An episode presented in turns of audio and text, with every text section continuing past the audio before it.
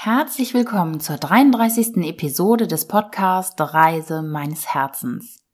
Dieser Podcast hilft dir, auf dein Herz zu hören, deiner inneren Stimme zu folgen und ein selbstbestimmtes, bewusstes und gesundes Leben zu leben. Und vielleicht kann ich dir auch ein bisschen Lust aufs Reisen machen. Moin aus Hamburg, hier ist Nicole. Doch in dieser Episode bin ich nicht allein, sondern ich habe wieder einen Interviewgast. Christina Emmer.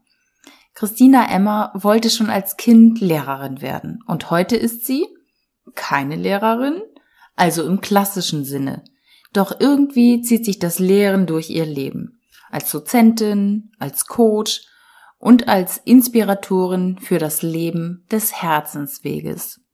Sie trägt nach außen, was sie im Inneren berührt und ändert ihr Business, wenn sie spürt, dass Zeit für ein Neues kommt. Sie ist mutig, kreativ, menschlich und macht auch vor sogenannten Tabuthemen wie Sexualität keinen Halt. Vom Coach für Coaches zur Königsmacherin der Männer. Los geht's. Ich freue mich. Jetzt ist es soweit. Das Interview mit Christina Emma. Christina ist gelernte Bürokauffrau, ist Dozentin gewesen an der Handwerkskammer, danach Trainerin und sie hat die Begabungsakademie in München geleitet. Christina ist Coach, Gründerin von The CoachNet und Mitbegründerin von ja, dem Unternehmerparadies. Herzlich willkommen, Christina Emmer. Hallo, ich freue mich sehr, hier zu sein. Dankeschön für die Einladung. Ja, sehr gerne, sehr gerne. Ich freue mich total, dass du da bist. Ich begleite dich ja schon in Anführungsstrichen ein paar Jahre über Facebook und wir haben uns auch persönlich kennengelernt in der Begabungsakademie. Ich weiß gar nicht, ob dir das noch ganz bewusst ist. Das war, es müsste im Jahre 2014 gewesen sein und zwar gab es da mal ein Treffen bei dir in der, der Begabungsakademie zu einem Event. Da haben wir abends so ein, eine Pre-Party veranstaltet. Ah, okay, okay. Ähm, ja, ja, ja, genau. Weißt du wahrscheinlich gar nicht so ganz genau. Und dann war ich noch mal irgendwann bei dir, da hast du einen Tanzabend veranstaltet. Du hast. Äh, Ach, okay, ja, ja, schön. Okay. Ist schon ewig her. Ja, das stimmt, ja. Ja, ich muss zugeben, ähm, das habe ich jetzt gerade gar nicht mehr so genau auf dem Schirm. Es war aber auch eine spannende Zeit, muss ich sagen. Also äh, da in der Begabungsakademie haben wir ja viele tolle Sachen gemacht, aber da sind wir schon mitten in der Geschichte, ne? Und ähm, genau. genau. Was mich interessieren würde, ist und sicherlich auch die Hörer, wie du so deinen Herzensweg gehst, weil ich weiß, dass du auf dein Herz hörst und oftmals schon so einen Switch im Leben hingelegt hast und immer wieder geguckt hast, dich reflektiert hast, was passt gerade für dich, was passt gerade nicht mehr für dich. Magst du mal erzählen, wie so dein Werdegang war? Vielleicht magst du auch ein bisschen was Privates erzählen. Mhm. Und ja, wo stehst du heute? ja, auf mein, auf mein Herz hören ist gut, ja. Ich versuche das zumindest, ja. ich arbeite hart dran. Es ist ja äh, ich bin ja genau in der Situation wie viele andere, dass äh, mir mein Verstand ja auch oft genug dazwischen plappert und ich bin eigentlich auch ein, ein Mensch, der Logik auch sehr mag, ne? also der schon auch sehr verstandesorientiert ist sozusagen. Mhm. Und von daher ist das für mich schon auch immer wieder eine besondere Herausforderung gewesen, muss ich sagen. Und ähm, angefangen hat eigentlich, wenn ich mich so zurückerinnere, ähm, alles damals, als ich meine Lehre abgeschlossen hatte als Bürokauffrau, ähm, ich bin dann übernommen worden in, äh, in Job und also in der Firma und hatte dann eineinhalb Jahre einen äh, Sachbearbeiterjob im Einkauf. Und dann habe ich mich nochmal verändert, habe dann eine Assistentenstelle bekommen, also bin nochmal ins Büro gegangen ähm, habe da einen richtig guten Verdienst gehabt. Also ich war Assistentin der Geschäftsleitung mhm. ähm, in der Steuerkanzlei und es war so eigentlich ein, ein toller Job. Ähm, ich habe nur irgendwann gemerkt, hier es ist äh, nicht so richtig für mich. Ja, also ich bin kein Büromensch und das war damals schon so schon ziemlich deutlich spürbar. Ähm, ich hatte eigentlich einen, einen Kindheitstraum. Mein äh, Traum, seit ich ähm, so ungefähr in der vierten Klasse war, war es immer Lehrerin zu werden. Also ich äh, wusste damals schon, dass ich anderen Menschen gut Dinge beibringen kann. Ich habe so die Gabe, komplizierte Dinge einfach zu erklären. Ja, das habe ich damals schon gemerkt in der Grundschule. Da sind immer äh, andere Kinder zu mir gekommen und haben dann gesagt, Christina, ähm, erklär uns doch mal bitte das, was wir jetzt in Mathe gerade gelernt haben, noch mal in einfach. Ja? So. und da habe ich das schon gemerkt, dass mir das Spaß macht und ähm, dass ich gerne anderen Menschen was vermittel. Und ähm, ich habe dann auch immer, als ich älter wurde, habe ich mir gedacht, hm, ich will es mal besser machen als meine Lehrer. Ja, so. naja, aber da war ich dann ja als Bürokauffrau erstmal weit weg davon, weil als ich ähm, die, die Schule abgeschlossen habe, ich habe Fachabitur gemacht, ähm, da war so in meiner kleinen Welt Studieren einfach gar nicht drin. Also ich habe da so ja in einer Welt gelebt, wo das Studieren und Studium und Universität solche Dinge waren für die anderen. Ne? Also vom Elternhaus her. ja, genau. Ja, ja, genau. Also ich war so, ich war so geprägt. Ähm, ich habe, ich habe eine starke Prägung hinsichtlich. Wir sind doch nichts Besonderes. Ne?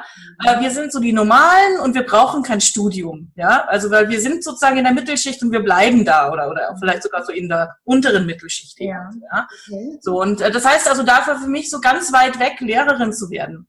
Mhm. Und dann habe ich also mir einen Beruf gesucht, Bürokauffrau eben und habe das erstmal ein paar Jahre gemacht und habe aber natürlich irgendwann gemerkt, so das, das ist es nicht. Und ich hatte innerlich immer so, ich habe das damals immer so mein, mein inneres Leuchtschild genannt. Ja, ich hatte wie so eine Leuchtschrift vor mir, mhm. ähm, die so geblinkt hat und die hat gesagt, Lehrerin, Lehrerin, du, also irgendwie musst du anderen Menschen doch irgendwie was beibringen. Und ähm, damals habe ich mir dann gedacht, als ich da so im Büro saß, na ja, vielleicht kann ich ja irgendwann mal den Job, den ich gerade mache, so gut, dass ich ihn anderen Menschen beibringen kann. Zum Beispiel. Also ich hatte immer so dieses innerliche, diese Ausrichtung, irgendwann mal bringe ich anderen Menschen was bei. Du hattest immer das vor Augen, wenn ich fragen darf? Oder ja. eine innere Gewissheit, wie, also ich weiß. Ja, es war wie so ein, ähm, wie, ich habe das wirklich wie so ein, wie so ein Leuchtschild, ja, ähm, sozusagen äh, vor meinem inneren Auge gehabt, das mir so eine Richtung angegeben hat. Ich habe keine Ahnung gehabt, wie ich da hinkomme jemals, ja, weil ich meine, so Bürokauffrau und hm, ja, kein Studium und solche Dinge.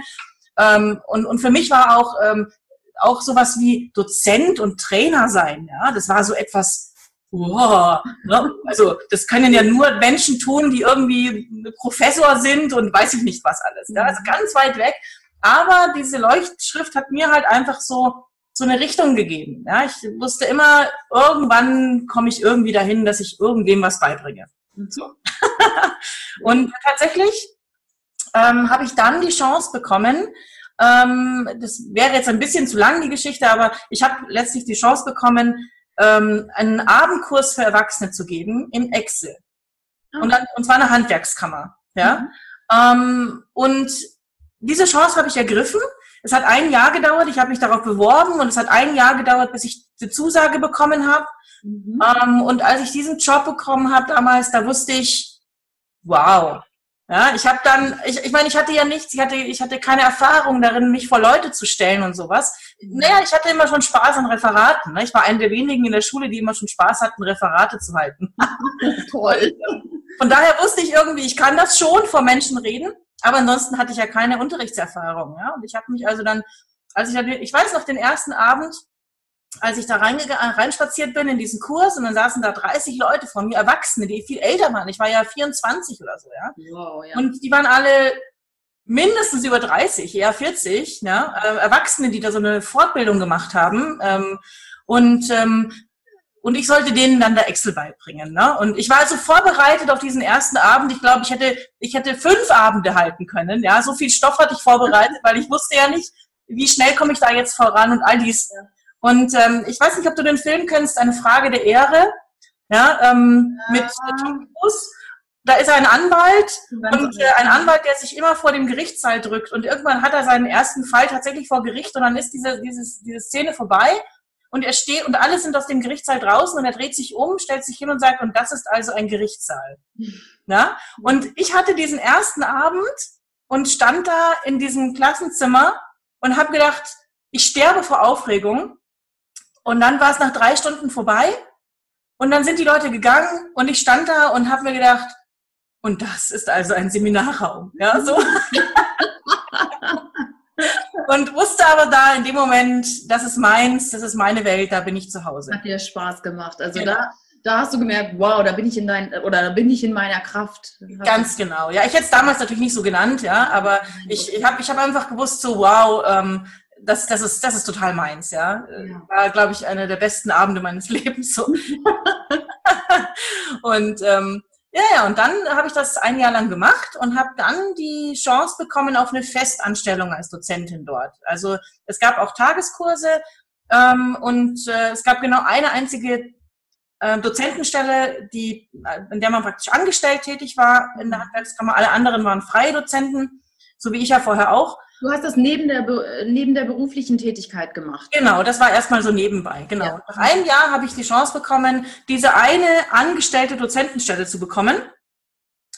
Und das ähm, war dann aber eben so, dass ich, ich hatte gerade von meinem Chef noch eine Gehaltserhöhung bekommen, angeboten bekommen, über 500 D-Mark damals noch, ja, mhm. weiß ich noch, total gut. Und ich stand vor ihm und ich wusste schon, ich bekomme diese andere Stelle.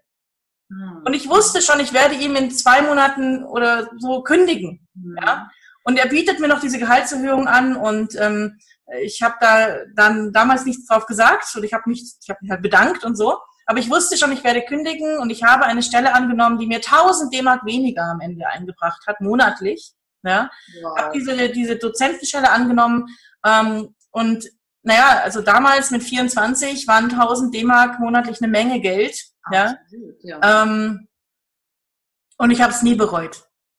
Toll. Es ist eine Entscheidung, die ich dann getroffen habe, wirklich aus dem Herzen heraus. Also meine erste wirkliche Herzensentscheidung, na, also bei Bürokauffrau habe ich mir nicht aus dem Herzen rausgesucht, ja, oder so, sondern das war halt einfach so, was es halt so gab am Markt, ja. Vernünftig wahrscheinlich. Irgendwie ja, genau.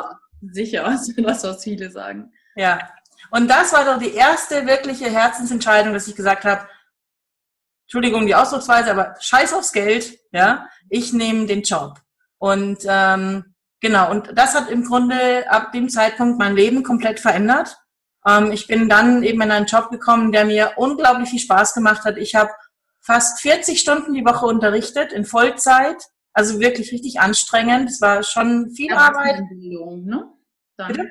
Erwachsenenbildung dann? Ja, Erwachsenenbildung und ich war viel in der Ausbildung auch. Also ich hatte auch ähm, Jugendliche, die in der Ausbildung waren oder junge Menschen. Mhm. Und ich habe es geliebt. Es war ganz, ganz lange ein Traumjob für mich. Ähm, ich habe das sechs Jahre lang dann gemacht. Und ähm, der einzige Grund, warum ich ähm, mich dann verändert habe, war, dass ich gesagt habe, es, es gab keine Entwicklungsmöglichkeit. Äh, ich hätte sozusagen, um, um äh, weiterzukommen in der Hierarchie oder so aufzusteigen, hätte ich ins Büro müssen wieder. Ja. ja? Weil als Dozentin, es gibt keine Oberdozentin oder so. Chefdozentin. ja, irgend so, also das, das gab es nicht, es gab ja nur eine. Ja. ja, okay. Das heißt, ich hätte sozusagen irgendwo in die Abteilungsleitung gehen müssen oder in irgend sowas und das wollte ich nicht. Und dann war der einzige Weg zu sagen, okay, dann ähm, kündige ich und werde freiberufliche Dozentin. Mhm. Mach im Grunde das Gleiche weiter, nur auf einer anderen Basis. Ja. Und habe dann aber die Möglichkeit, nicht mehr nur für die Handwerkskammer zu arbeiten, sondern eben auch für andere Institute. Und genauso war es dann eben auch. Okay. Genau. Und diese selbstständige Tätigkeit, da hast du auch gar nicht großartig lange überlegt, weil das ist für viele ja auch nochmal so ein Schritt. Die liebäugeln vielleicht damit, sagen dann aber wieder, uh, Sicherheit und wo kommen die Aufträge her? Also Handwerkskammer oder ne, ja. VHS sage ich jetzt mal oder sonst was, scheint ja auch sicher zu sein. Aber wo hast du denn da die Gewissheit hergenommen? Also es waren zwei Punkte, die wesentlich waren. Einmal bin ich tatsächlich vor lauter Begeisterung für meinen Job in einen Burnout gerannt damals. Mhm. Ja, also ich musste mich dann auch entscheiden, mache ich so weiter wie bisher oder ändere ich was daran an der Art und Weise, wie ich Geld verdiene und wie ich arbeite. Okay. Ähm, das war die eine Geschichte. Und was es mir natürlich auf der anderen Seite enorm erleichtert hat, war, dass mein Chef mich verstanden hat. Also er hat gesagt, okay, ähm, äh, damals hieß ich noch Egleder, er hat gesagt, da, äh, okay, Frau Egleder, äh, ich verstehe, dass Sie da nicht weiterkommen können. Und er hat mir sozusagen das, was ich als Vollzeitangestellte unterrichtet habe, erstmal in, als Selbstständige übertragen, gegeben. Okay. Das heißt, ich hatte von jetzt auf gleich als Selbstständige also über das ganze Jahr hinweg ein volles Auftragsbuch. Oh, das ist natürlich toll. Und das war natürlich genial. Also diese Voraussetzung hat ja nun wirklich nicht jeder. Ja, das hat es mir natürlich schon nochmal auch sehr erleichtert. Mhm ja. damals diesen Schritt zu gehen. Ähm, auch wenn natürlich trotzdem mehr Risiko damit verbunden ist und so, aber ich hatte auf jeden Fall erstmal die Sicherheit, ähm, dass ich ähm, ja wann immer ich einen Kurs geben will, dort äh, mit Handkuss äh, ja. genommen werde als Dozentin, ne, sozusagen. Und das ja. war natürlich schon toll, ja. Sehr gut. Genau.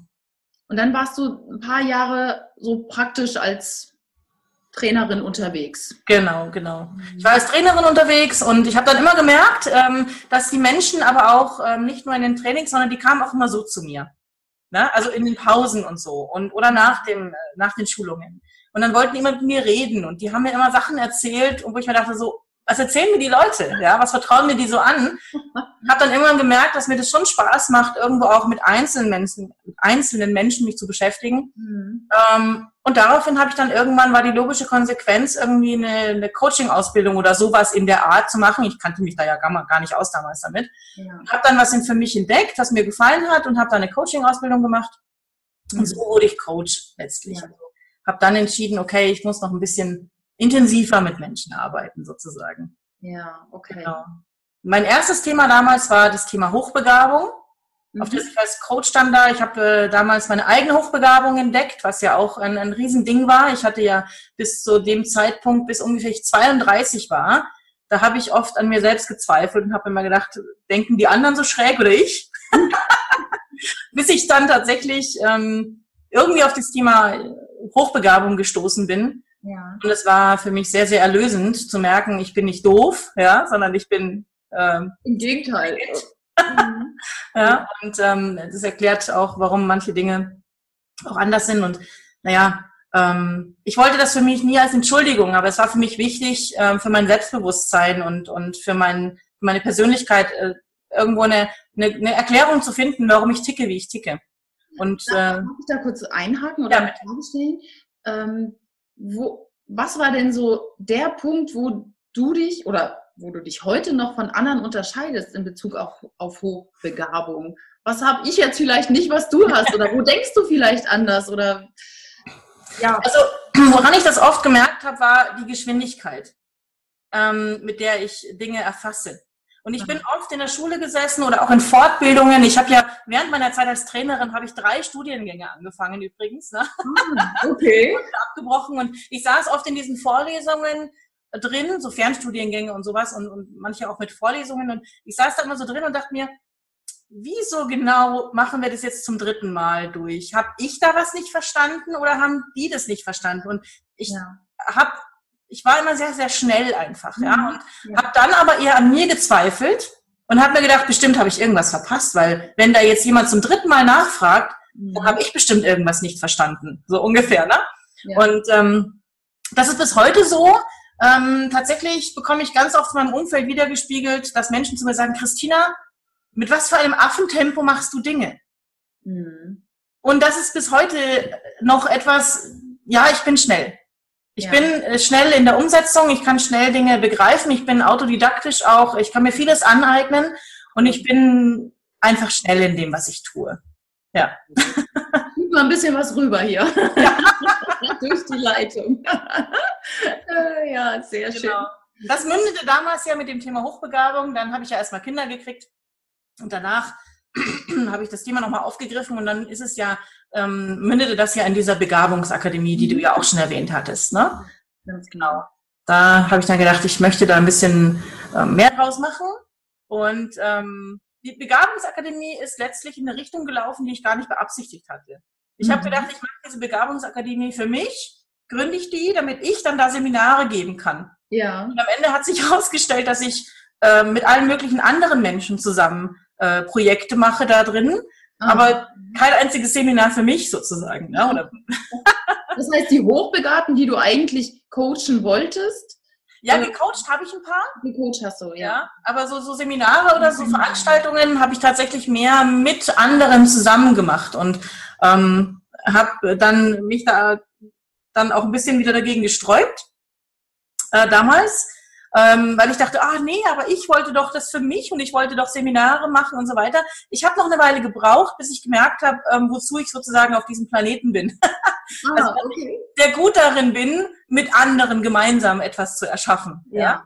Ähm, dagegen habe ich mich damals einfach noch so, so ein bisschen gewehrt und es war auch einer der Hauptgründe, warum ich die Begabungsakademie irgendwann wieder geschlossen habe. weil ich das Gefühl hatte, ähm, da geht es überhaupt nicht mehr um mich. Ja, da geht es nur um irgendwelche Projekte und um irgendwelche Sachen, die man mit anderen gemeinsam macht und so. Ja. Hatte da eben nochmal so eine, so eine Phase, wo dann mein Ego nochmal gesagt hat, nee, nee, du musst aber mehr ähm, raus und, und mit deinen eigenen Sachen und sowas. Ne? Und habe ich dann ja auch gemacht. Ich habe dann ja diesen Blog gestartet damals. Genau. Ne? Und äh, bin so in die Online-Business-Schiene reingegangen. Ah ja, mit dem Ergebnis, dass ich nach sechs Monaten eine Gruppe gegründet habe, die rasend schnell groß wurde.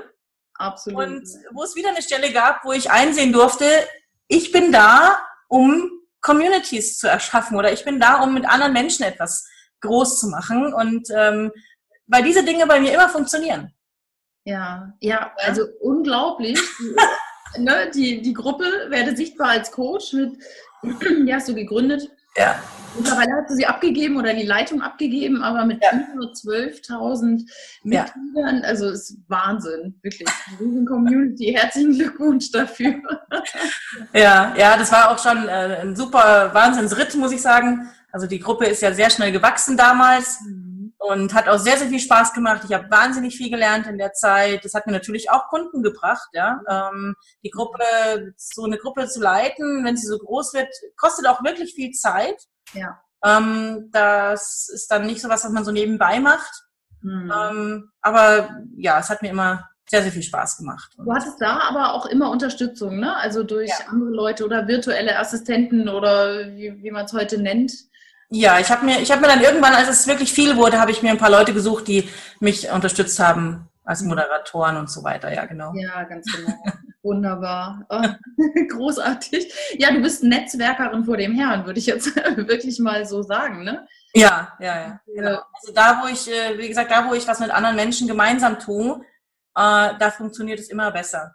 Ja, und, und irgendwann habe ich das verstanden. Ähm, ich wehre mich jetzt sozusagen auch nicht mehr dagegen, dass meine Projekte immer irgendwie mit anderen Menschen zusammen, ja. nicht unbedingt nach außen so sichtbar immer, ja, aber letztlich bin ich kein wirklicher Alleingänger. Ja, mhm. sondern ich habe immer Menschen um mich rum, mit denen gemeinsam gerade dann irgendeine Art von Energie fließt sozusagen und, und ja. wo was entsteht und so weiter. Ne? Also ist auch jetzt wieder so, ich habe ja drei Jahre lang ähm, praktisch anderen Menschen geholfen, ihre Positionierung zu finden. Das war ja so mein Thema.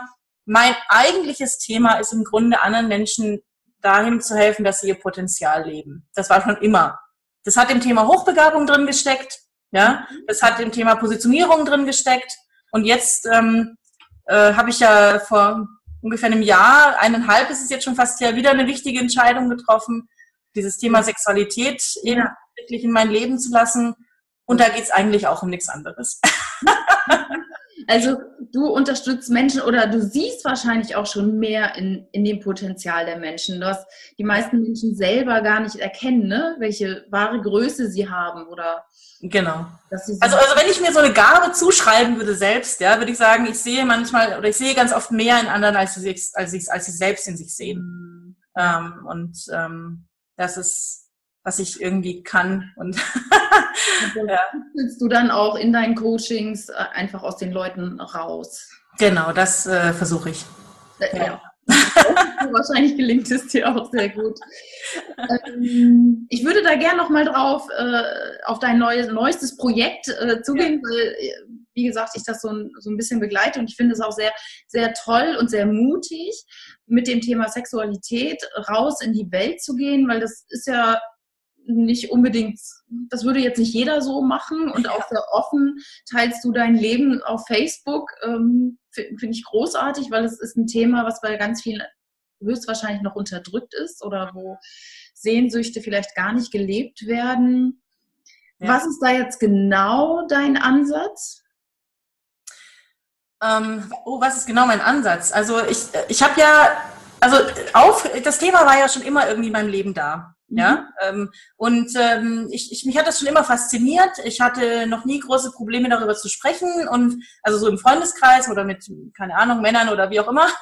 Ja. Und ähm, das war schon immer da, aber ich habe äh, mich nie getraut, es tatsächlich ähm, zu einem Teil meiner Arbeit werden zu lassen. Mhm. Ja, ich war auch nie der Typ, ähm, der irgendwelche, der sich ständig jetzt ähm, in irgendwelchen Bikini-Bildern äh, präsentiert hätte oder sowas. Das heißt, dieses Thema war eigentlich wirklich ganz ähm, ähm, hat ja mit Sexualität im Grunde auch nicht wirklich in dem Sinn was zu tun. Aber ich habe, ähm, das, das, war eigentlich ganz raus aus meinem ganzen ähm, beruflichen Kontext und so weiter. Ne? Mhm. Und dann da jetzt wirklich mit einem Schlag so richtig reinzugehen, ähm, hat einfach damit zu tun, dass ich gemerkt habe, also irgendwann wurde dieses Thema so drängend. Ja, ich habe gemerkt, ähm, ich äh, bin jemand, ich kann damit gut umgehen und ich möchte darüber schreiben. Das war ja mal so das Erste. Mhm. Dann habe ich ja erstmal diesen Blog gestartet unter einem Pseudonym, weil ich auch nicht wusste, äh, wie fühlt sich das jetzt für mich an, wenn ich das jetzt wirklich nach draußen schicke. Ja.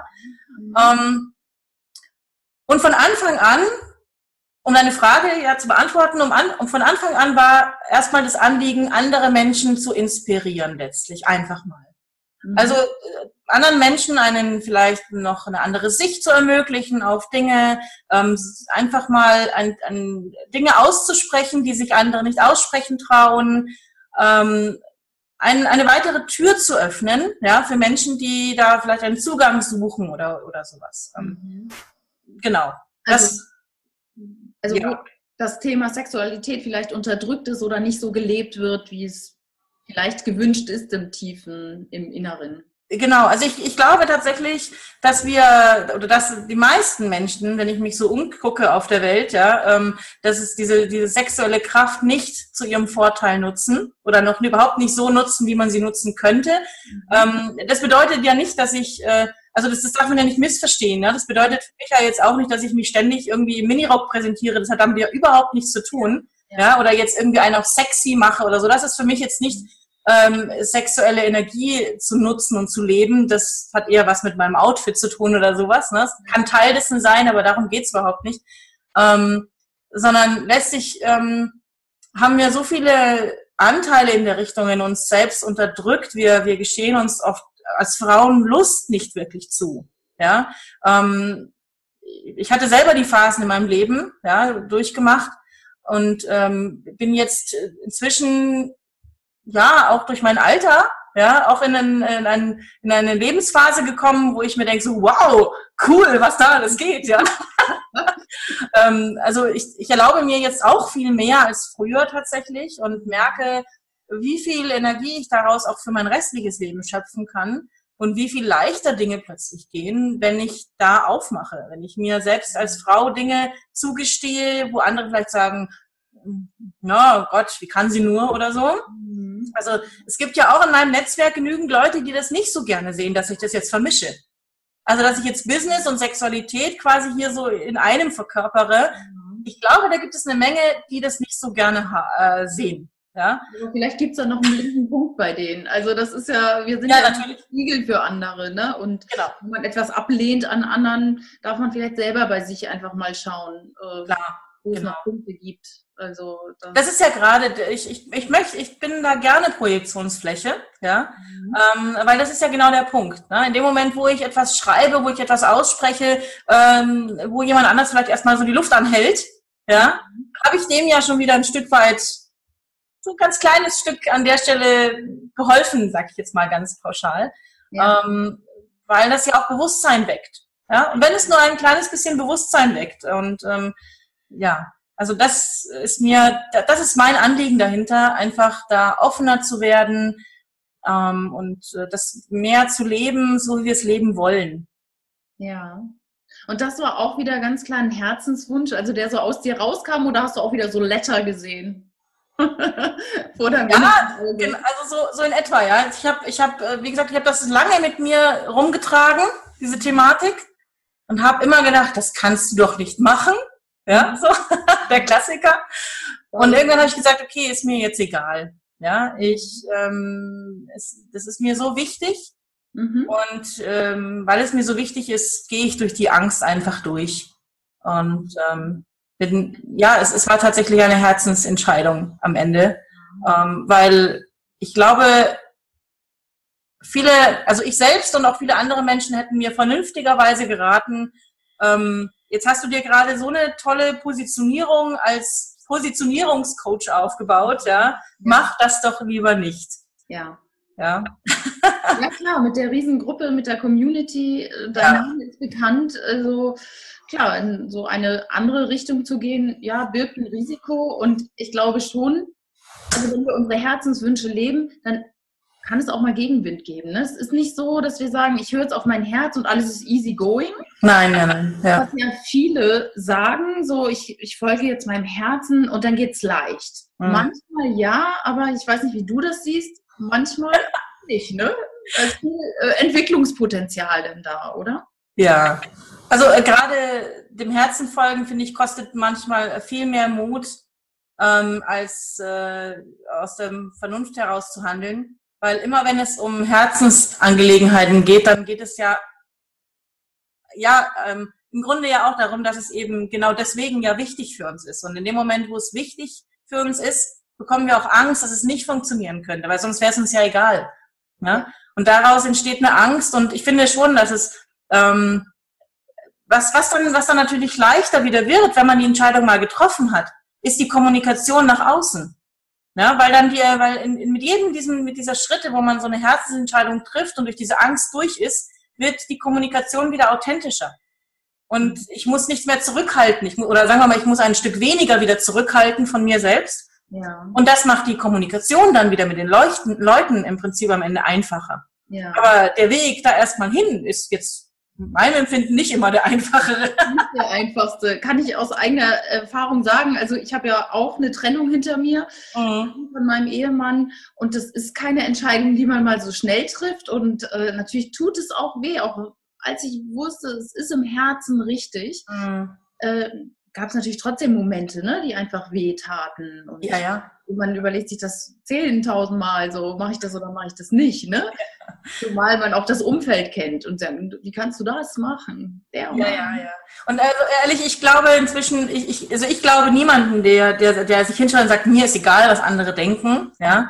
Ähm, ich glaube, wir haben alle unsere Stellen, wo uns nicht egal ist, was, weil wir sind soziale Wesen. Ja, und wir, wir brauchen auch die Anerkennung von einer, und von, einer, von bestimmten Menschen zumindest, ja, ja. Und, und, von einem gewissen Umfeld.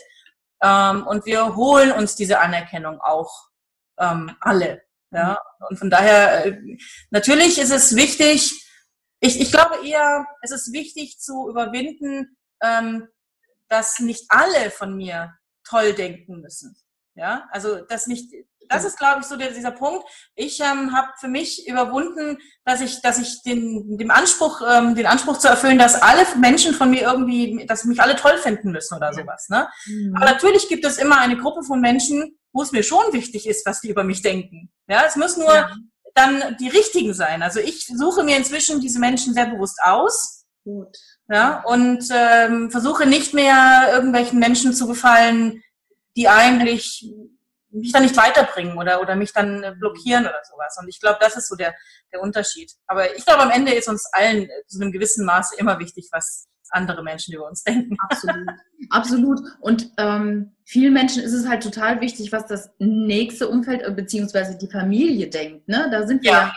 oder ganz viele Menschen immer noch so getriggert, oh nein, ich kann das nicht machen, weil Mama, Papa, Geschwister, was weiß ich. Ja, ja. Und da habe ich mich mittlerweile, ich weiß nicht, wie es bei dir ist, aber da kann ich mich gut abgrenzen und sagen, also meine Familie, ja, ist mir wichtig, aber nicht mehr so wichtig wie vielleicht manch anderer Mensch. Ja, auf jeden Fall. Ich meine, ich war immer schon so ein bisschen der Außenseiter in meiner Familie, von dem her. aber gerade das hat auch lange dazu geführt, dass ich natürlich gerade, also ich habe gerade der Grund, dass ich eben mich immer so ein bisschen als Außenseiter gefühlt habe, hat mich auch eine ganze Weile meines Lebens äh, darum kämpfen lassen, das nicht mehr zu sein. Ne? Also bis ich verstanden habe, ähm, dass ich äh, gerade meiner Familie einfach äh, nicht unbedingt gefallen muss und dass das auch okay ist und dass ich die da lassen kann und dass ich bleibe, wo ich bin, ähm, gab es schon eine ganze Weile, also ich würde sagen 10, 15 Jahre mindestens, äh, wo ich genau um diese Anerkennung gekämpft habe ähm, und äh, gedacht habe, irgendwann schaffe ich es nicht mehr, der Außenseiter zu sein. vergebens. Ich bin es immer noch. Nicht, ne? äh, haben wir einen ähnlichen Weg hinter uns. Ja, genau. Aber die Erkenntnis kommt dann auch erst manchmal erst in höheren Lebensalter. Ja, ja, klar, klar. Ja. ja. Sehr schön. Ja. Und es ähm, wäre auch irgendwo, also äh, um nochmal darauf zurückzukommen, diese, diese Stelle äh, mit dem Thema Sexualität und mache ich das jetzt oder mache ich das jetzt nicht, ähm, ich glaube, ich hätte irgendwann einfach auch, wenn ich es nicht gemacht hätte, nicht mehr wirklich authentisch sein können. Ja, weil ähm, ich mich nicht hinstellen kann und sagen kann, pass mal auf, ich arbeite mit dir und ich finde mit dir deine, dein größtes Potenzial raus und Mhm. deine beste Positionierung. Mhm. Selbst nehme ich sie nicht ein. Mhm. Ja, wenn ich spüre, dass da noch etwas ist, was ich, was mich, was mich noch mehr in meine Größe bringt, was mich äh, noch mehr ich selbst sein lasse, äh, lässt. Mhm. Und, und ich versuche genau das anderen zu vermitteln, tue es aber selbst nicht.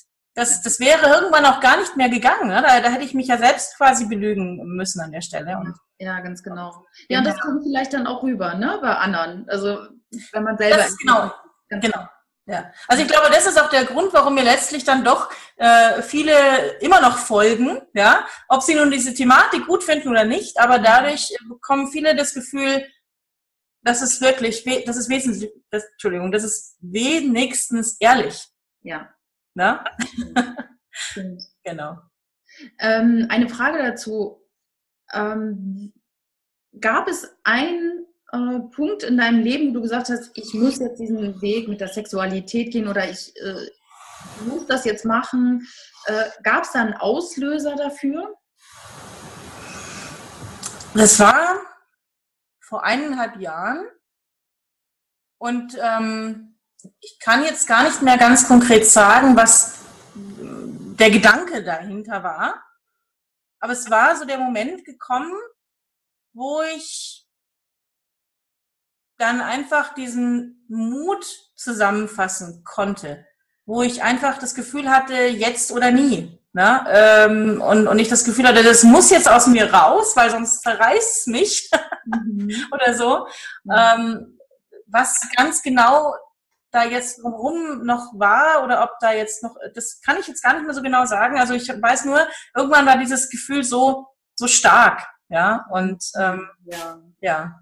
Okay. Hast du da einen Tipp für die Hörer, wie sie ihren Herzenswunsch mehr spüren können? Oder wenn sie vielleicht in der Findungsphase sind, was mache ich, was mache ich nicht?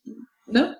Äh, Hast du da einen Tipp? Machst du noch irgendwelche Tools oder wendest du Tools an? Gehst du in die Natur? Meditierst du? Oder ähm, ja, Also, gute Frage. Ähm, ich, ähm, also zum einen glaube ich ja, dass wir es eigentlich schon immer wissen mhm. und nur nicht hingucken. Und ähm, meine, meine, also was, was für mich sehr wertvoll ist an der Stelle, ähm, ich habe Freunde, die dann da den Finger drauflegen. ah, Ne? Also bei mir funktioniert es mit dem Austausch mit anderen.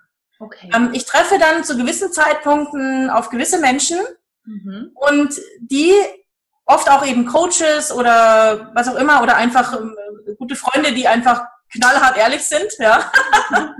und, ähm, und die dann auch, ich erzähle irgendwie, also tatsächlich jetzt zum Beispiel diese Sache mit der Sexualität, ne? Ähm, ich hatte noch anonym, also ich hatte noch unter dem Pseudonym ähm, geschrieben und ähm, ich war dann ja mit einer Gruppe von ähm, ganz lieben Menschen in Irland Mhm. Ja. und hab dann und und war aber ich war schon raus mit dem nein das stimmt nicht ich war schon raus mit dem Thema also es war schon klar dass ich das bin ja da Mhm. draußen aber es war so die Ausrichtung war noch nicht ganz klar Ja. ne? ich habe gedacht was mache ich denn jetzt ich schreibe da jetzt drüber ist ja nett und so Mhm. ähm, aber was mache ich damit mit wem arbeite ich denn oder oder will ich da überhaupt mit jemandem arbeiten Mhm. und dann saßen wir da in Irland und ich war mit ganz tollen Frauen da und ich erzähle so, äh, was ich zurzeit so mit Männern erlebe und, ähm, und, und dass äh, ich da irgendwie ganz fasziniert davon bin, ähm, dass beim Tanzen, ja, wenn ich mit Männern tanze, dann, dann passiert da was. Da, und, und so. Das kann man auch gar nicht so erklären. Und ich erzähle das so und bin so begeistert, ja. Und die beiden, da habe ich mit, mit zwei Frauen am Tisch gesessen, von den fünf, die dabei waren. Und ich sitze mit denen am Tisch und die sitzen da so und gucken und hören mir zu und grinsen. Hm? Grinsen nur so vor sich hin, ja. Und ich habe dann schon gemerkt, während ich so erzählt habe, habe ich schon gemerkt, so wow, ähm, da ist was drin. Ne? Das hat Zunder, da, da, da, da merke ich richtig, wie ich aufblühe. Mhm. Und ähm, ja, und da war es auch eben der Kontakt, der Austausch mit anderen Menschen, die dann so ein Spiegel für mich sind. Ja. Die haben nur gegrinst, die haben gar nicht viel gesagt. Ja, aber ich habe es dann selber gespürt. Ja, war schon oh, mehr klar als dir in dem Moment. ja, ja, genau. Und habe dann gemerkt und habe dann gemerkt, okay, wow, ähm, Männer. Hätte ich nie gedacht, ne? Ich habe die letzten Jahre war ich immer auf Frauen fokussiert, also mehr, sag ich mal. Mhm. Und ähm, plötzlich war das so, ich dachte, wow, Männer. Männer, als Kunden meinst du jetzt? Also als Kunden, ja. Also, und dann kam natürlich auch aus meinem Umfeld, als ich das dann mal gepostet habe, direkt so ein bisschen Unverständnis. Und was genau willst du da jetzt anbieten mit Männern? Ja, ja, ja ganz genau. so, äh, ja, ja, genau. Ähm, ja, aber es war, es war so spannend. Äh, der Punkt ist, dass es eben genau ähm, für mich gut funktioniert, mich mit anderen Menschen auszutauschen mhm. ähm, und mit Menschen eben auch, die mir dann äh, auch mal so ähm, die sich nicht scheuen davor, mir das dann aufzuzeigen, mich da zu spiegeln und sowas. Ne? Ja. ich meine, wenn man so jemanden nicht hat, dafür ist ja auch ein Coach genau der Richtige letztlich. ja? Genau, äh, weil wir haben ja leider nicht alle solche Menschen in unserem Umfeld. Stimmt. Ich, ja, aber die meisten wollen einen ja gar nicht nach vorne bringen oder dass, dass die Menschen das leben können und dürfen, was sie wollen oder was in ihnen steckt, weil viele, gerade im familiären Umfeld, wollen ja immer, bleib du wie du bist. Ja, ja genau. sein und deine Träume leben, hör auf, geht gar nicht. Mhm. Und dafür sind Coaches ja wirklich toll, dass man da mal so einen Sparringspartner hat, ne? Ja, ja, genau. Und auch mal auf die Füße tritt oder ja in der Wunde bohrt. ja. Ich meine, ich habe auch äh, viele Phasen in meinem Leben, wo ich mich selbst in meinem Kopf so drehe, ja. Mhm. Und ähm, am Ende komme ich immer raus, wenn ich mich mit jemandem austausche und wenn mich derjenige spiegelt und ähm, sich im anderen sozusagen selbst erkennen. Ja? ja. Auf irgendeine Art und Weise. Das ist für mich einer der Schlüssel ähm, dazu, dann äh, auch diesen Weg gehen zu können und, und mir klar darüber zu werden, so, oh, okay, äh, ja, das will ich tatsächlich wirklich. Oder wenn einfach nur mein Herz anfängt zu pochen, während ich erzähle. Ja, ja. ja also doch. Ich denke mir so, wow, ähm, jetzt, da ist gerade was los in mir. Ich, ich krieg, äh, ich krieg fast Bauchschmerzen oder ich, ich werde ganz nervös oder ich werde zittrig oder so. Und nur weil ich was erzähle, ja. Mhm. So, und dann merkst du, okay, da ist was, da steckt was drin. Dann steckt, äh, das ist toll, dass du das sagst. Das finde ich wirklich gut, weil der Körper ist ja auch schon so ein Messinstrument, ne? Ja, und ja. zeigt uns das wirklich. Ja. Mal wieder hinzuspüren und zu gucken, oh, oh, was ist das? Oder wenn man auf bestimmte Menschen trifft, habe ich auch manchmal. Ja. Mein Herz anzupochen, wo ich denke, boah, mit dem gehe ich hier gerade in Interaktion irgendwie, mhm. in irgendeiner Art und Weise. Genau, genau. Toll. Magst du noch mal kurz sagen, also wir sind jetzt dabei, Thema Sexualität, Männer, das heißt, du bist jetzt Coach für Männer, um die in ihre Kraft zu bringen. Ja, ich habe das ja äh, mit, ich habe dann selbst auch äh, an der Stelle mal ein Coaching in Anspruch genommen, weil mir, oh, jetzt klingelt mein Telefon, Entschuldigung, ich mach das mal aus. so. Na, so, jetzt. Ähm, ich habe dann selbst mal ein Coaching in Anspruch genommen, weil ich an der Stelle dann eben auch noch ein bisschen unsicher war. Ja. Und äh, wir haben dann rausgearbeitet, ähm, da habe ich dann diesen Begriff König, ne, der ja jetzt immer wieder mal aufgetaucht ist, der kam dann da so raus, also so ein, so ein den, den Mann wirklich in, in seine Kraft zu bringen. Es fragen mich natürlich jetzt mal Leute, wie, wie machst du das? Ne? Also es gibt ja ganz viele Seminare und oder Workshops für Männer, von Männern, für Männer, wo die dann so zusammen ihre Männlichkeit entdecken und so weiter. Das finde ich auch total gut ja. und, äh, und bestimmt auch wichtig. Mhm. Und ähm, ich denke aber, letztlich ist der Mann ja dann, der macht das ja, um letztlich wieder mit der Frau zu interagieren. Ja. So, und dann ist aber da, da kann ich in, in, in der Männergruppe vielleicht auch ganz viel entdecken und ganz viel ähm, in, mich finden und so. Nur ich muss es dann ja auch irgendwo wieder umsetzen und leben mhm. in, in der Interaktion mit einer Frau. Ja. So, und, und da sehe ich mich so an der Stelle, ähm, ich ähm, habe gemerkt, ich kann das. Ja, ich kann da so dieser Gegenpart sein und ähm, an der Stelle einfach vielleicht noch ähm, dann ja, noch, noch Selbstbewusstsein geben oder was auch immer da dann so, so ja. dazugehört, zu diesem Prozess noch, ähm, dass der Mann wirklich diese Erfahrung machen kann. Ne? Dass er sich selbst in dieser Kraft erleben kann. Ähm, mhm. ja. Also nachdem. Das kann ich ganz gut.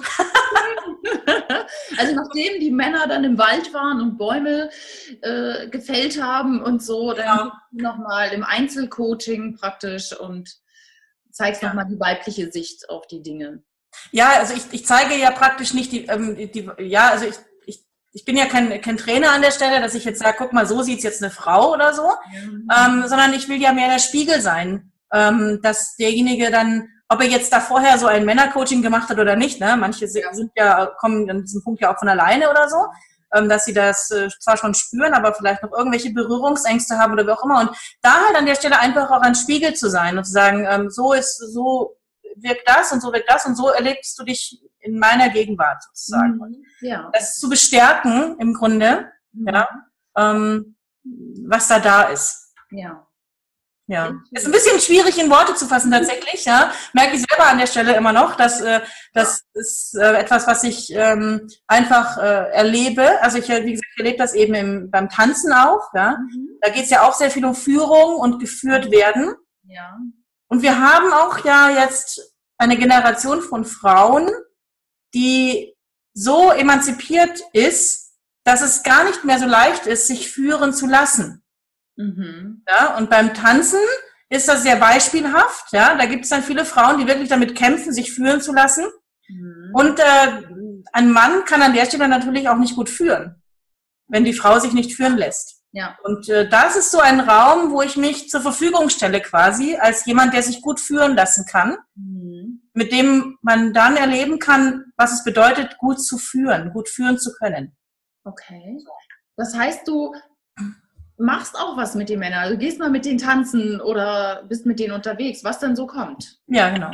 Ja, spannend. Ja. spannend. Viel Erfolg auf deinem neuen Weg. Weiter verfolgen. Ja, ich bin, ich bin auch sehr gespannt, wo es mich hinführt. ja.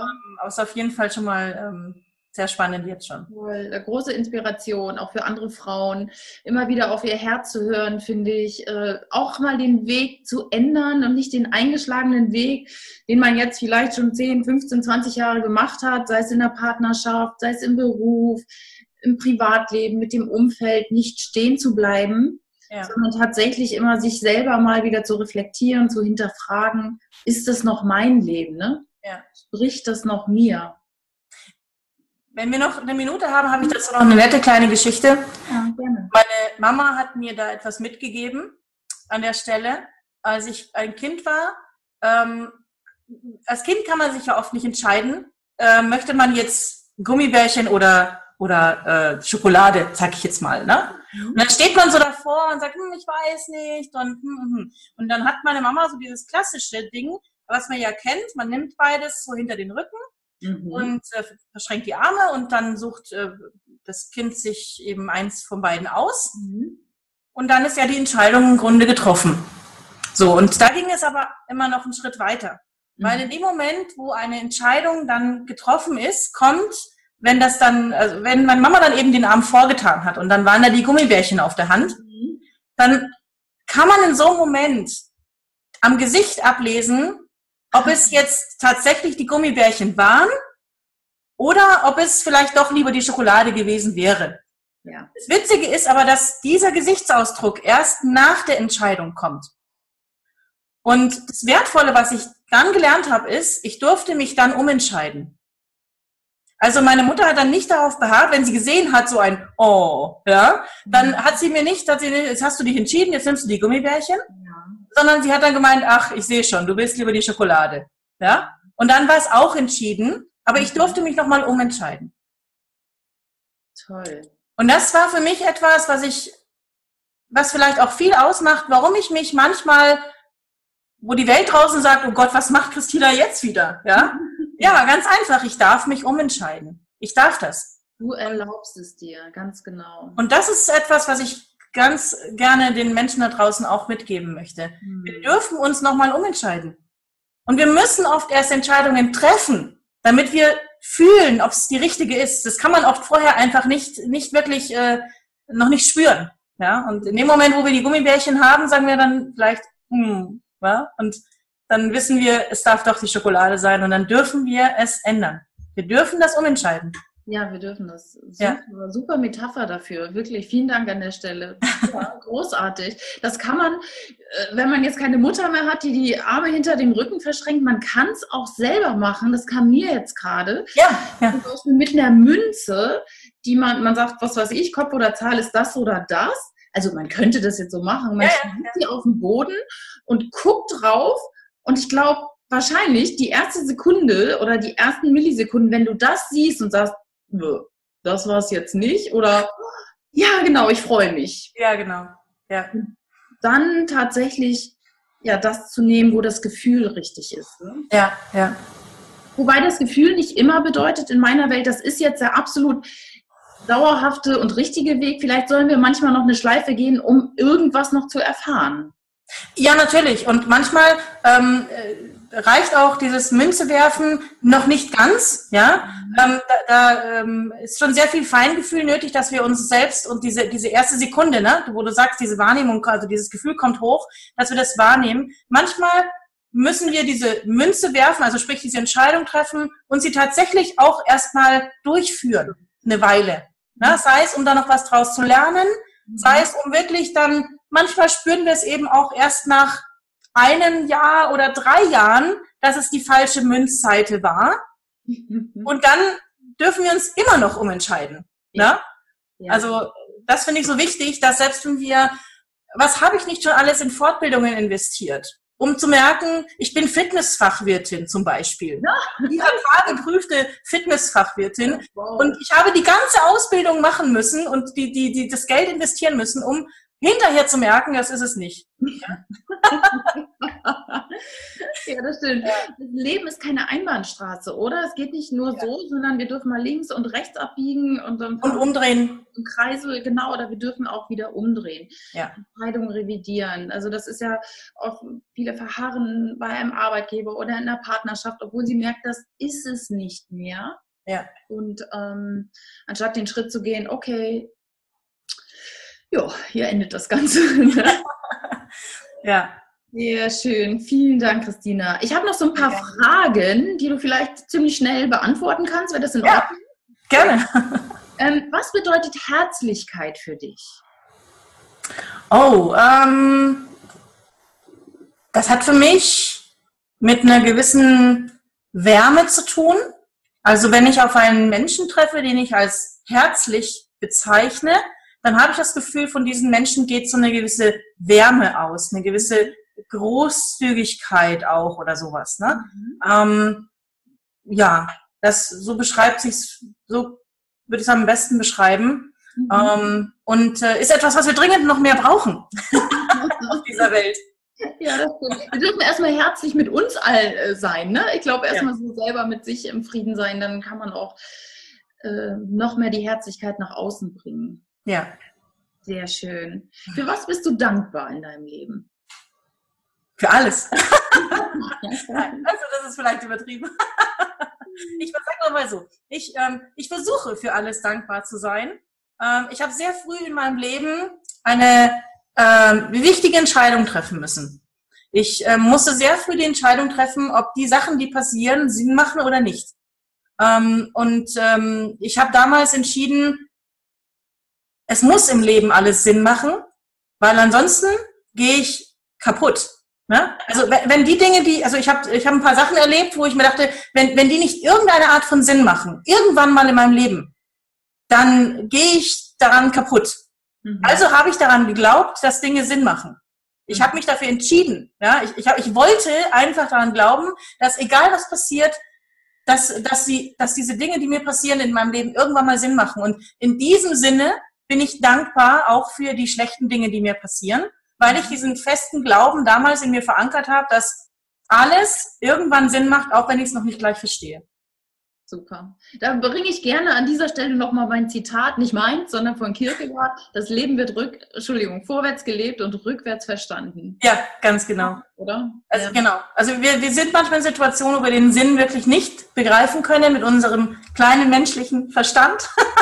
Mhm. Und oftmals äh, wird es erst viel, viel später sichtbar. Und, ähm, und Dankbarkeit hilft mir auch an dieser Stelle dann einfach mal in dem Glauben zu bleiben. Ja. Sehr schön. Ja. Eines der wichtigen, wichtigsten Dinge, glaube ich, dass wir dankbar sind und dankbar sein können für so vieles, ne? Auch ja. ähm, was lässt dein Herz aufgehen? Hast du irgendwo etwas, wo du sagst, boah, wenn ich das sehe, höre, spüre, esse, trinke, dann geht mein Herz auf? Deine Kinder, du hast auch darüber gesprochen. ähm, ja, äh, ganz, ganz vieles im Grunde. Ähm, eins der wesentlichen Dinge natürlich, äh, worauf sich natürlich meine ganze Berufung ja auch aufbaut, ist, wenn ich erlebe, wie andere Menschen aufblühen. Mhm. Ja, also wenn ich lebe, wie Menschen sich plötzlich entscheiden, eben für ihren Herzensweg oder wie, wie wir es auch mal nennen wollen, ähm, wenn ich merke, wow, da macht jetzt wirklich jemand das, was er wirklich, wirklich tun will und bricht vielleicht auch mit Konventionen, bricht vielleicht, wenn es notwendig ist, sogar mit dem eigenen Umfeld, um sich selbst ähm, wirklich zu verwirklichen, um, um, sich, um sich selbst zu leben.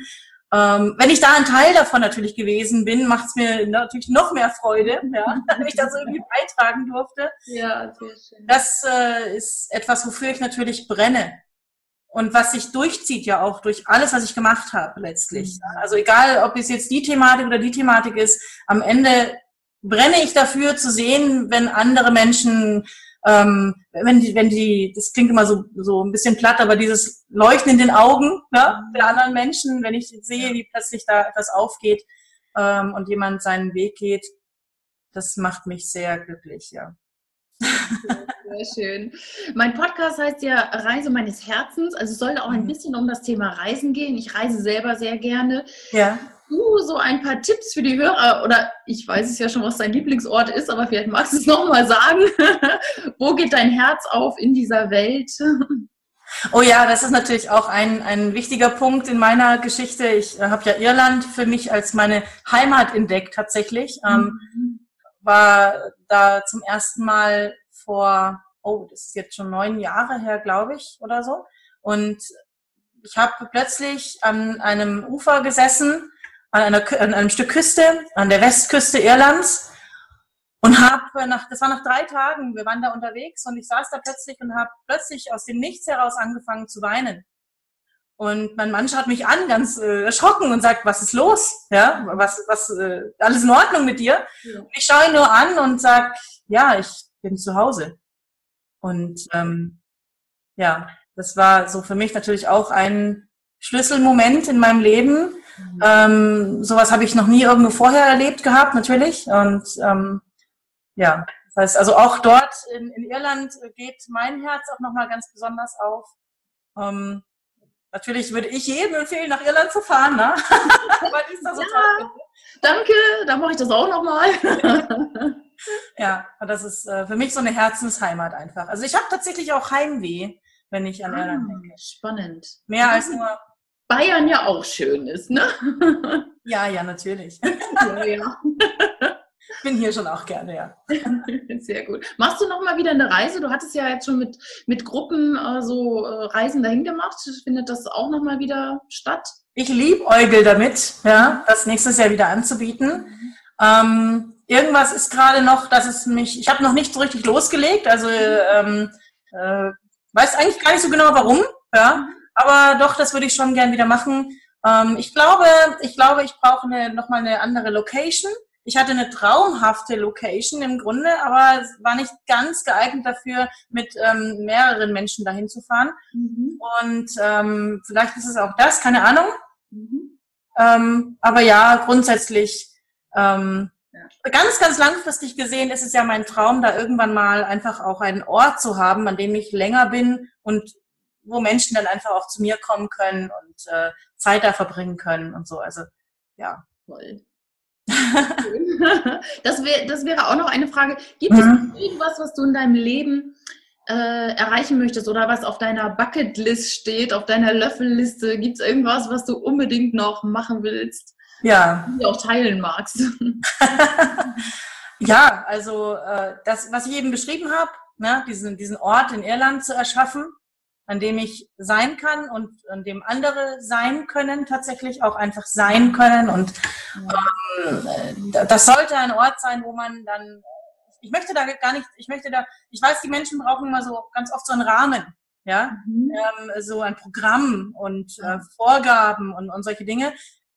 In meiner Vision ist das einfach ein Ort, wo wir einfach sind und wo wir reden und wo einfach passiert, was passiert. Toll. Und das, ähm, stelle ich mir ganz schön vor.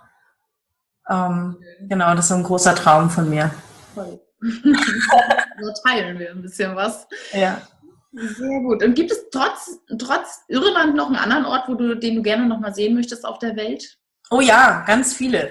Also ich habe als, als großes, ähm, äh, will ich noch machen, auch natürlich eine, äh, das heißt natürlich, also eine Weltreise auch äh, schon noch im Kopf. Also ich möchte im Grunde noch ganz, ganz viel sehen von der Welt. Es ist nicht dieser eine Ort, an den ich unbedingt muss. Ähm, ich bin schon immer sehr fasziniert davon zu sehen, wie Menschen leben. Also ich bin weniger so ein Kulturfan. Ich äh, gehe nicht von einer äh, Sehenswürdigkeit zur anderen so gern. Das gehört irgendwo dazu, aber ich bin eher so der Mensch, ähm, der sich gern anschaut, wie andere Menschen leben. Mhm. Also und seit der Touri-Pfade. Ja, ja. Das ist vielleicht auch, was mir da in Irland so gut gefällt, weil die Westküste noch sehr ursprünglich ist mhm. und man einfach so in das Leben der Menschen da eintauchen kann, ja. wenn man möchte. Äh, und das ist etwas, was ich mir für mich auch nochmal wünsche, ähm, auf der Welt auch noch mehr Gelegenheiten zu bekommen, mit anderen Menschen einfach ein Stück weit zu leben in deren Alltag eintauchen zu können und, und solche Dinge.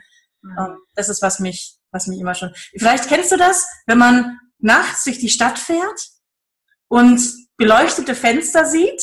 Ja. Und ähm, ich, ich würde mich nicht als Voyeur bezeichnen oder sowas, aber ich finde es total faszinierend, wenn ich dann so ein bisschen sehen kann, wie andere Menschen leben. Ja, und zwar oft sieht man da ja nur, also ich stelle mich da ja nicht vors Fenster und gucke denen zu, aber du fährst vorbei und du siehst so, aha, da hängt so eine Lampe und da hängt so eine Lampe und äh, dann plötzlich fängt in meinem Kopf so ein, so ein Film an, wie, wie diese Menschen, die jetzt so eine Einrichtung und so eine Lampe haben, wo leben. Ja, und so.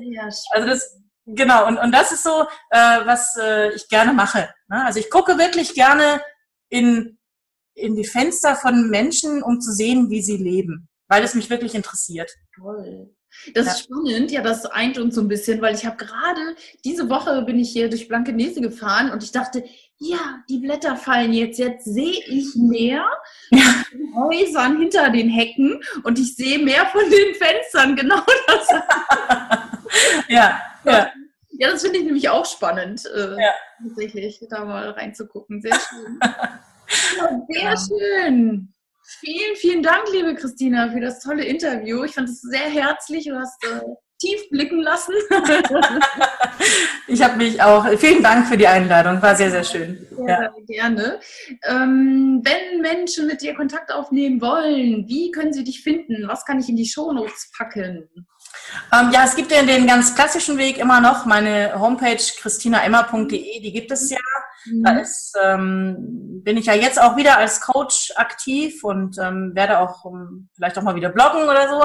Mhm. ähm, dann gibt es natürlich jetzt diese ähm, andere Seite, die Deep Sexuality Seite, also mhm. deep-sexuality.com Seite, mhm. über die ich natürlich auch genauso erreichbar bin. Ja. Und, und ich glaube, auf Facebook findet man mich. Ja, leicht. Also ich bin, ich bin auffindbar.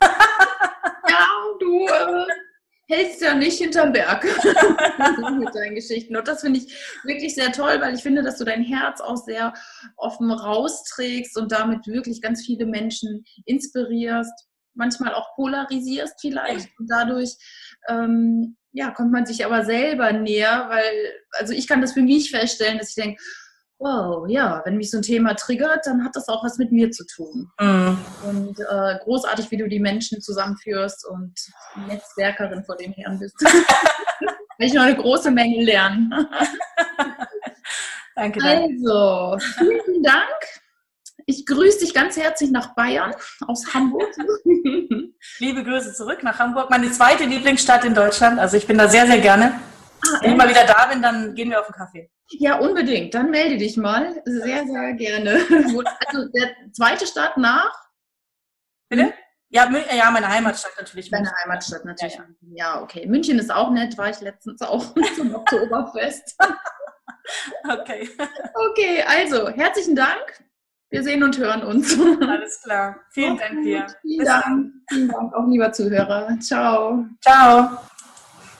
Ich hoffe, dir hat das Interview mit Christina genauso gut gefallen wie mir.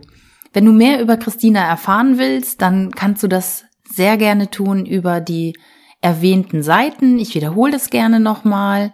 Einmal die Seite christinaemma.de und die zweite Seite ist die Seite deep-sexuality.com. Dort findest du auch alles zu ihrem aktuellen und neuesten Projekt, die Königsmacherin und das Angebot für Männer. Also, ich hoffe, dass hier auch ein paar Männer zuhören.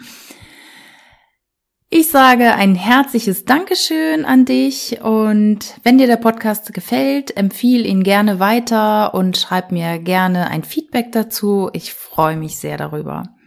Dann bis zum nächsten Mal. Alles Liebe und von Herzen alles Gute. Deine Nicole.